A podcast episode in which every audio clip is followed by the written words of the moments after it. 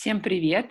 С вами подкаст «Снимаем драму», подкаст обычного человека, то есть меня, меня зовут Наташа, и профессионального психолога Насти. Настя, привет! Всем привет! Сегодня мы открываем цикл передач про секс. Очень животрепещущая тема, актуальная для многих, и стартанем мы с полиаморов. Мне кажется, это такой нарастающий тренд, который заметен, по крайней мере, для меня в, во многих соцсетях, Инстаграм, Ютуб. И вот э, хочется узнать подробнее именно у профессионала. Настя, замечаешь ли ты этот тренд? Э, вообще сталкивалась ли ты с ним сама лично? Э, и что ты вообще можешь сказать по этому поводу? А, ты знаешь, э, я могу сказать, что это, наверное, понятие, вот оно не настолько новое, и для меня в том числе. Но э, сейчас какой-то вот нарастающий тренд, я тоже его вижу и замечаю.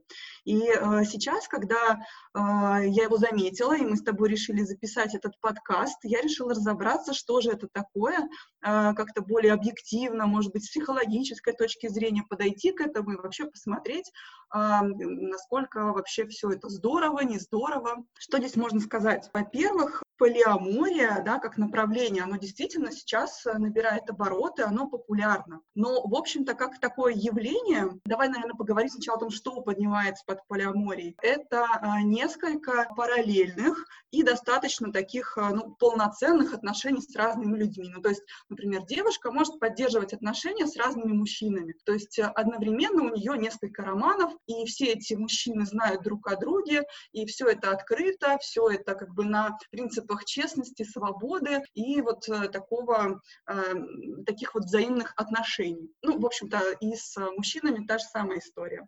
Ну, то есть а, это... это называется полиаморией. То есть это аналог шведской семьи, грубо говоря, или это все-таки а, разные вещи? То есть шведская семья, условно, они живут все вместе, это же можно назвать тоже полиаморией? А, я думаю, что это какое-то направление, но не все полиаморы живут вместе, и а, это скорее про параллельные а, отношения, то есть э, в одно время может быть несколько отношений. В каких-то случаях, да, там все партнеры могут проживать вместе, в каких-то случаях, наверное, нет. Есть полиаморы, у которых есть полноценная семья, то есть зарегистрированная, где они живут как муж-жена, но при этом у, там, у мужчины или у женщины, или у них двоих есть еще другие партнеры, с которыми они тоже отношения поддерживают. И все это в формате открытых э, отношений, и что преподносится как плюс таких вот полиаморных именно отношений, что нет измены. Ну, потому что, да, все друг друга знают. Они даже, по-моему, любовниками друг друга не называют, а именно просто вот, ну, да, у меня несколько взаимоотношений. То есть это не любовник, не любовница, а просто вот второй партнер. Ну да, потому что любовник и любовница, то есть подразумевается, что есть кто-то главный, кто-то второстепенный. В случае полиаморов чаще всего они все отношения считают такими равными и равноценными. Как ты думаешь, откуда это пошло? Вот у меня есть такое мнение, что это все идет э, из-за толерантности. Все из-за нее.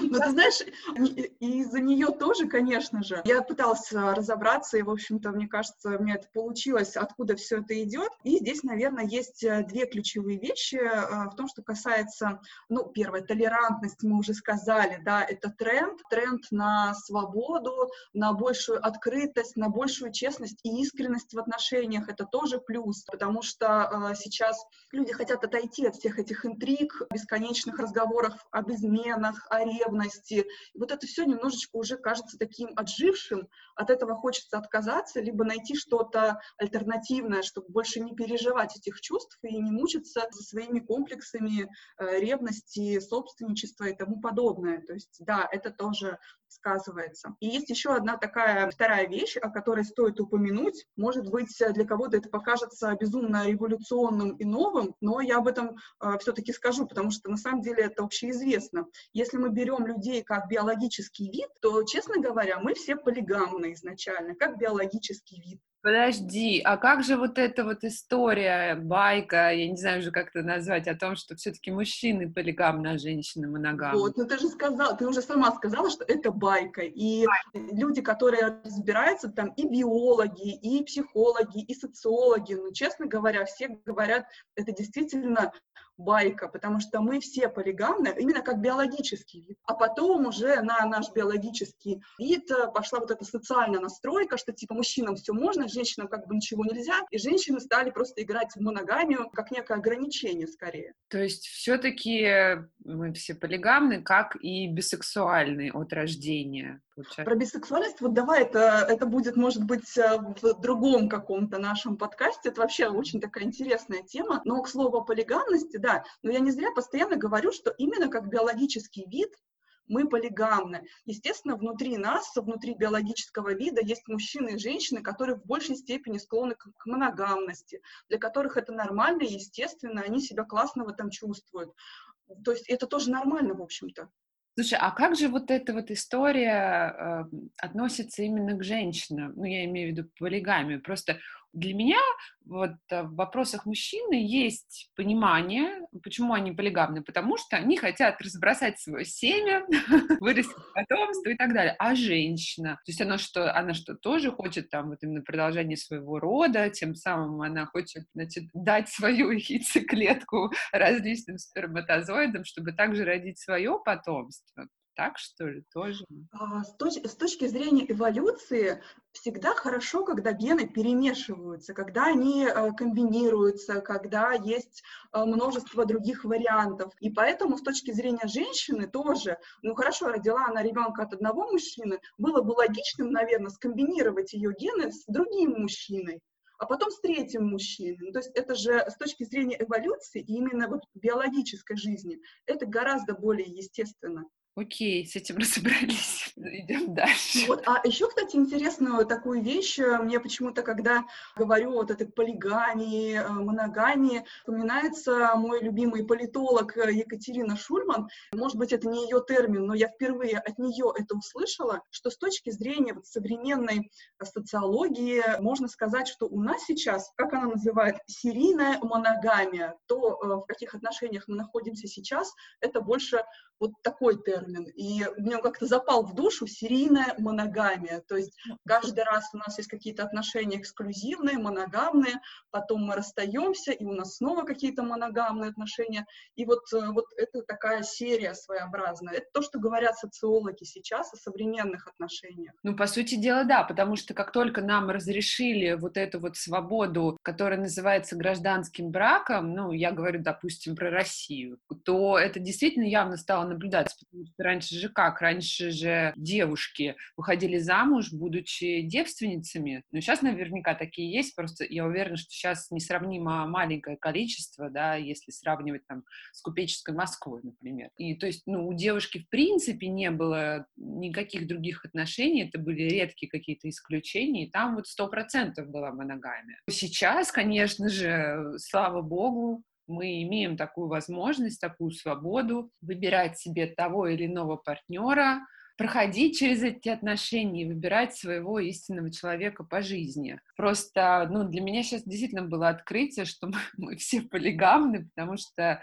ну, я себя тоже ощущала в некой мере моногамной, потому что, ну, вот мне хочется все-таки одного человека по жизни рядом иметь, чем вот это вот все расставаться, переживать, э, это в какой-то мере, наверное, защитный рефлекс во мне работает, потому что это сохраняет э, мои нервы от э, различных расставаний и переживаний.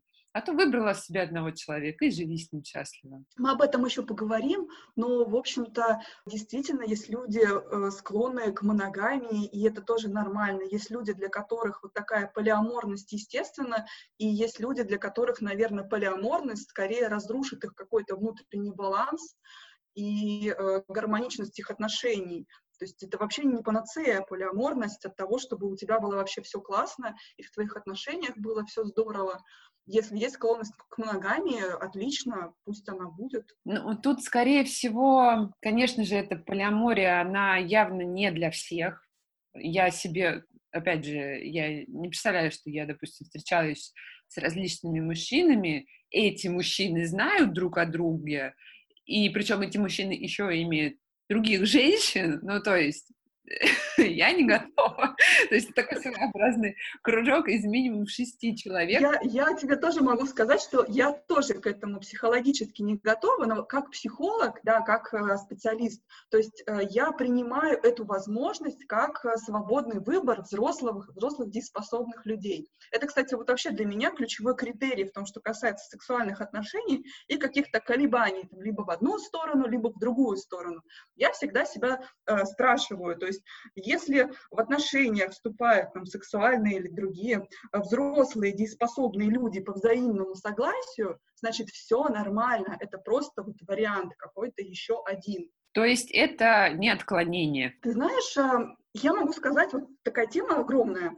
Вообще э, полиамория и вот эти вот параллельные отношения, они же не сейчас возникли, в общем-то, они были всегда. То есть всегда человек заводил, ну, не знаю, там, даже мы взяли вот эти вот купеческие времена, и очень часто бывало так, что у там, мужчины, чаще всего мужчины, э, было параллельно несколько каких-то романов, несколько женщин, с которыми он отношения поддерживал. Они друг о друга не знали во избежание всяческих проблем. Ну или вспомним прекрасный пример восточных наложниц. Да, но, но здесь э, все-таки чем полиамория отличается вот от той модели, которая была? В случае шейха, шейху отлично, у него много жен, и а вот женам иметь э, других шейхов не очень-то и положено. Не очень это, мягко выражаясь, это было запрещено. Сразу вспоминается Еву. А, Все-таки полиамория предполагает э, свободный выбор как мужчины, так и женщин, ну, либо вот людей как, э, разных полов, которые в эти отношения вступили. Это про свободу, это про открытость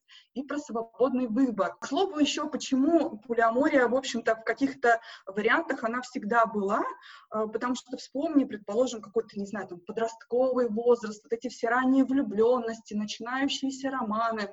И я уверена, что многие вспомнят, что можно было, а, не знаю, влюбиться параллельно вообще в несколько мальчиков там или в несколько девочек, и вот и каждый из них тебе нравится. Слушай, ну тут я не думаю, что это корректный пример, потому что когда ты пубертатного периода, ты еще не совсем понимаешь, что такое любовь, что такое влюбленность, что такое симпатия. Тебе в целом могут эти все чувства казаться одним и тем же. И, допустим, там какой-то мальчик вот тебе просто вот, ну, нравится, это же просто симпатия а какой-то мальчик просто, не знаю, не выходит у тебя из головы, и когда ты видишь, что тебе там коленки трясутся, и, возможно, это прям настоящая влюбленность. Но, наверное, когда я нередко просто слышала такие ситуации, ну, в том же самом каком-нибудь Инстаграме, либо там у каждой из нас есть подружки, которые э, приходят с проблемой, что не могу определиться. Условно, два ухажера, один вот замуж уже позвал, а я вот не знаю, думаю, за кого бы мне пойти, да, или там, не знаю, не могу определиться просто.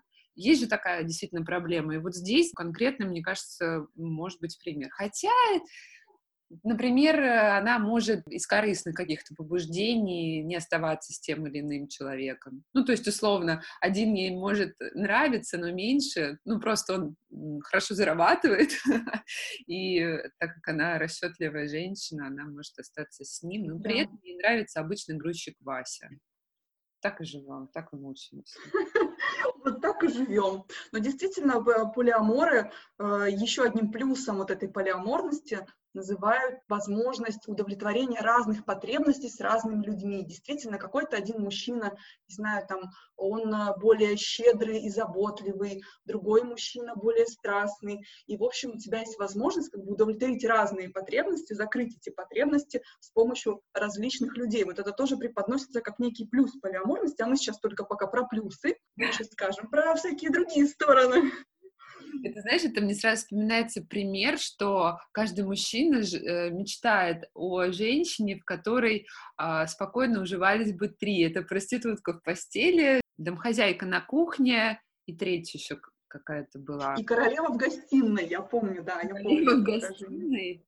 Что-то, ну, серьезно, королева в гостиной? Да, ну, я слышала такой вариант. Ну, и серии, чтобы она была красоткой. Я так, ну, окей, слушай, а, а еще есть плюсы? Ты просто так разграничила? Я думала, что там минусов практически нет. А, ты знаешь, действительно, когда я стала читать и смотреть, что есть сейчас в сети на эту тему, и вот стоит забить э, в поисковике ссылку э, слова полиамория, полиаморность, и э, выскакивать множество каких-то статей э, в современных журналах о том, как это здорово, классно, и что, э, в общем, все становитесь полиаморами, у вас тут же исчезнут проблемы, вы забудете, что такое ревность, что такое измены, и мы такие все просвещенные, очень свободные, и вроде, казалось бы, все классно.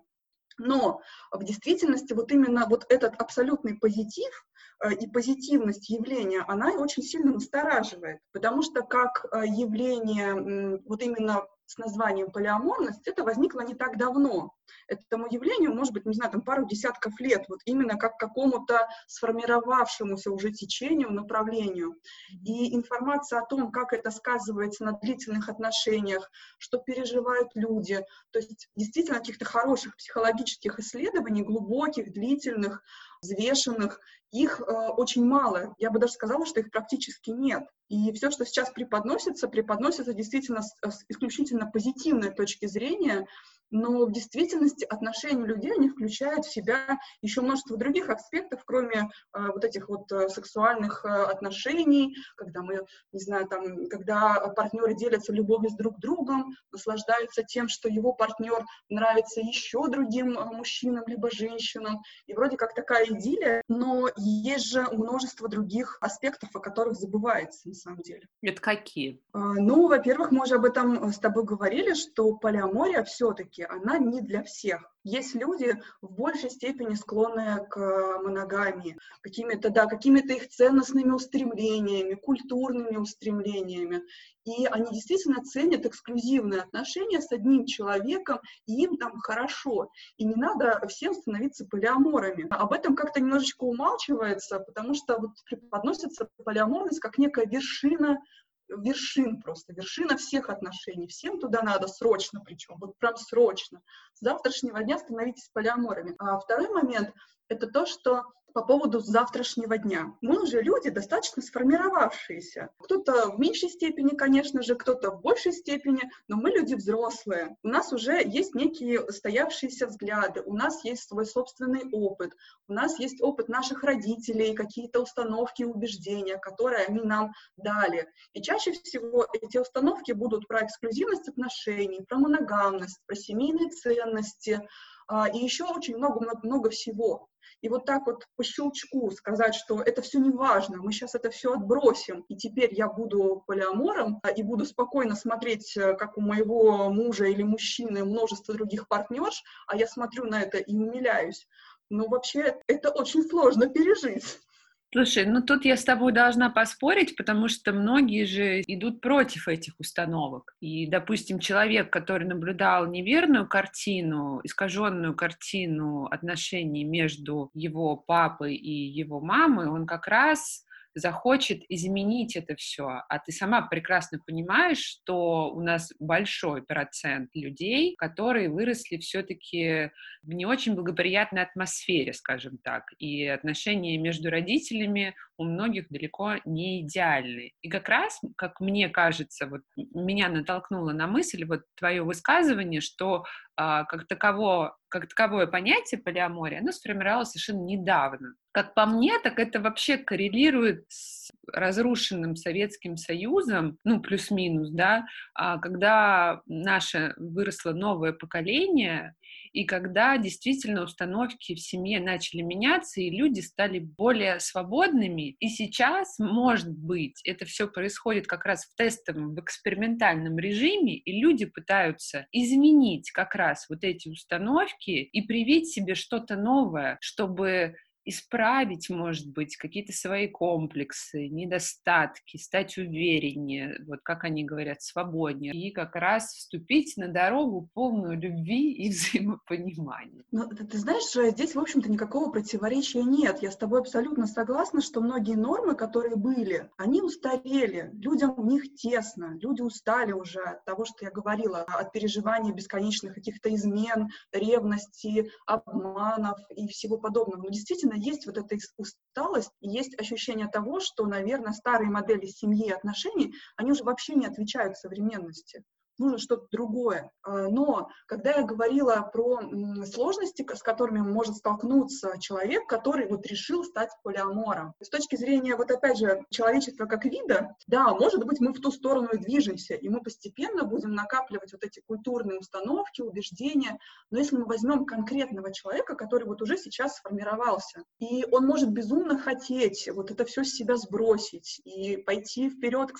светлому будущему, и завести множество гармонии гармоничнейших и чудесных отношений, но у него не получится это сделать по щелчку, потому что у него уже есть этот опыт накопленный, у него есть определенная система ценностей и убеждений. То есть здесь, как мне кажется, все равно не нужно делать что-то специально и искусственно. Это вот как раз к вопросу о геях и лесбиянках, которых, я уверена, мы тоже будем обсуждать там в следующих сериях. То есть э, не нужно взращивать в себе это специально. И действительно не нужно становиться по щелчку полиамором. Если вы чувствуете, что у вас это идет из детства, как раз, мне кажется, да, сейчас самое удачное время это все воплотить. Если вы все время были моногамным человеком, как раз выросли в таких нормах, как-то что-то искусственно разрушать, мне кажется, не стоит. Я, конечно, не психолог, но вот ради эксперимента, наверное, может и стоит попробовать. Там многие девочки практиковали поцелуи с другими девочками, например, и ну, многие к этому относ... относятся абсолютно нормально. Я, например, нет, я к этому не очень нормально отношусь.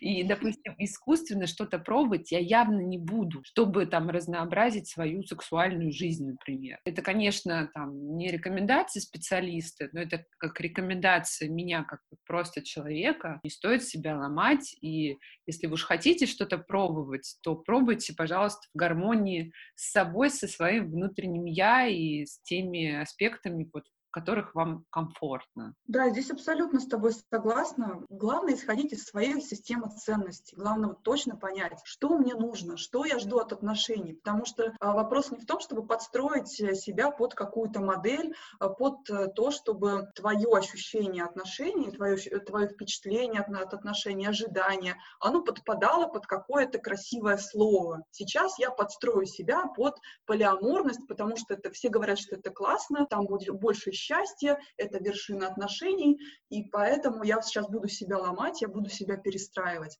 Здесь, мне кажется, критерий один. Выстроить отношения так, чтобы тебе было тебе и твоему партнеру было кайфово, хорошо, интересно, и количество счастья увеличивалось. А как это будет названо, наверное, не так важно.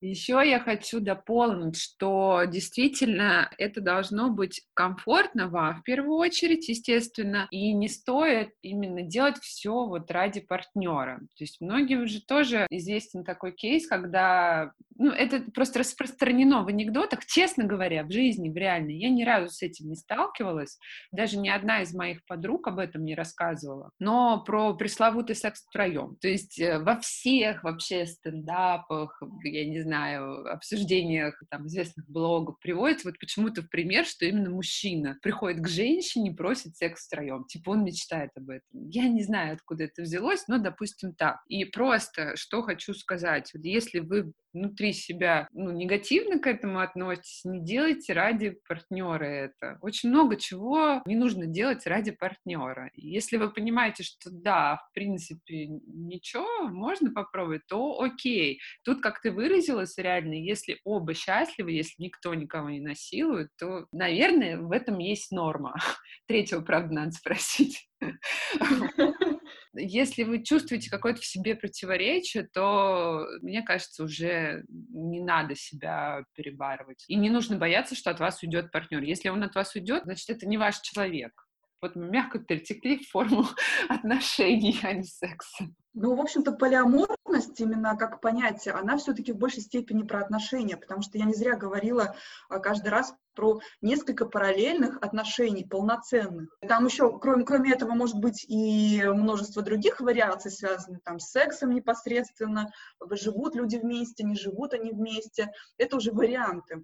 Но, в общем-то, полиаморность, она про такие вот открытые э, отношения. И по поводу партнеров э, тоже очень важная вещь, которую ты сказала. В принципе, вот то, что я наблюдала, если э, у нас же все-таки принята некая такая моногамная модель, ну, да. в обществе чаще всего она распространена.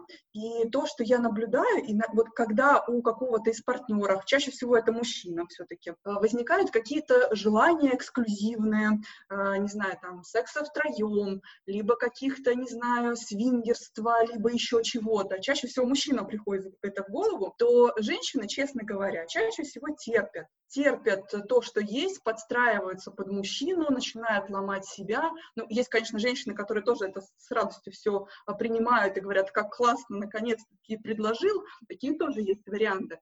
Но вот если начинается какая-то ломка под партнера, а, если вы понимаете, что вы скорее это терпите, чтобы он не ушел, вот это тоже очень неблагоприятный вариант и неблагополучный, потому что какое-то время вы сможете себя настраивать, подстраивать и терпеть, но терпения, как правило, надолго не хватает, и все это выливается и в неврозы, и психологические проблемы, и конкретные физические болезни потом. Да, это как раз вот то, о чем я говорила. Слушай, а еще есть какие-то минусы? Ты знаешь, про минусы я тоже, когда эту тему для себя прорабатывала, я вспомнила, что, э, скажем так, не среди близких знакомых есть люди, и были, в общем-то, и есть, которые э, называют себя полиаморами. И я бы хотела, наверное, два примера таких привести. Они совершенно противоположные, кардинально. Э, но, наверное, это как раз будет ответом на вопрос о том, э, является ли полиамория э, нормой или не нормой. В общем-то, один из примеров заключается в том, что достаточно несколько лет назад у меня был знакомый молодой человек, просто знакомый, приятель, который тоже называл себя полиамором. И его полиаморность выражалась в том, что он заводил несколько параллельных отношений с девушками. В общем-то, достаточно свободно, открыто им об этом говорил. Девушки, естественно, надеялись на какую-то эксклюзивность, а он вот э, как некий такой мотылек порхал между ними и собирал все самое вкусное, то есть оставляя, забирая все плюсы и ресурсы себе, а все проблемы оставляя вот девушкам, потому что он им ничего не обещал и ничем не обязан. И, честно говоря, все это выглядело совершенно не очень здорово и с психологической точки зрения, с чисто человеческой, потому что было совершенно очевидно, что это не про здоровые отношения, что э, когда один человек собирает просто ресурсы, плюсы, забирая, забирает эти ресурсы не дает ничего взамен, и не собирается нести ответственность за последствия, и называет все это полиаморией, ну, чтобы красиво называлось, и чтобы вопросов не было. Вроде как слово красивое, название красивое, то э, вот здесь я бы точно сказала про какую-то невротическую составляющую это вот точно было не про здоровье. Может быть, поэтому 30% психологов и считают, что это про невроз. Потому что есть слово, а что ты под него подведешь, это совершенно разное. Второй же пример достаточно позитивный. В общем-то, сейчас э, есть, э, я читаю психологов, их профили, их э, какие-то сообщения и статьи. Есть психолог, женщина, которая мне очень нравится, ей там уже, может быть, около 40, чудесная женщина, очень взвешенные, глубокие статьи, какие-то вот критические замечания. Ну, в общем, все с ней классно. Я прям обожаю ее читать. В одной статье она сказала, что она, не будем называть ее фамилию, потому что все-таки это может быть личный вариант. А, в одной статье она сказала, что она полиамор, и она поддерживает отношения с двумя мужчинами. Ты знаешь, вот когда я это прочитала, я внутри себя четко почувствовала, что да, она сможет. Она действительно тот человек, э, зрелый, гармоничный, проработанный, который сможет эти отношения поддерживать так, чтобы всем было по кайфу.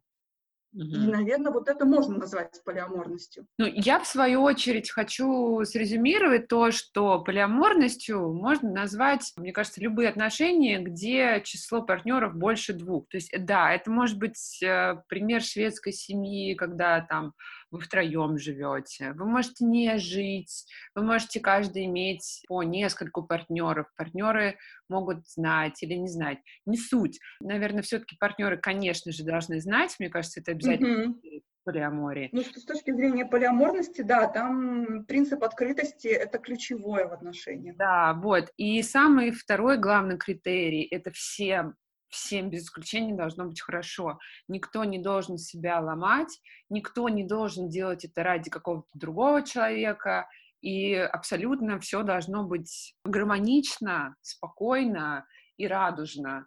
И если кто-то от кого-то уходит, то это не сильно бы отражалось на других партнеров. Потому что, как по моему мнению, там же гораздо шире цепочка, и переживания могут быть масштабнее, как минимум. Ну, это, пожалуй, самое главное, как и, в принципе, везде, наверное, в любых отношениях. То есть это честность, открытость э, и конечно же, комфорт, мне кажется, самое главное. Э, все должны нести друг другу радость.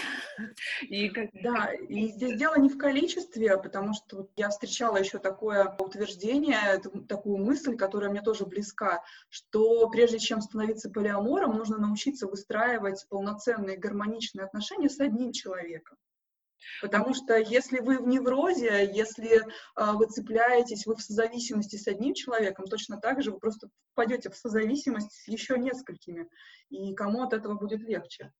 Слушай, ну тут такая же история, мне кажется, и в отношении пары. То есть прежде чем вступить вообще в любые отношения э, с мужчиной, с женщиной, ты должен быть в комфорте с самим собой. Потому что если у тебя проблемы с самим собой, и тебе в одиночестве плохо, то явно тебе не будет лучше, если ты кого-то повстречаешь и начнешь с ним совместную жизнь. Сначала все начинается, естественно, с самого себя. Тебе с собой должно быть хорошо, и потом, когда вы встречаете своего человека, вот эта радость, она увеличивается вдвое. Просто человек должен быть хороший, конечно же, никакой не абьюзер.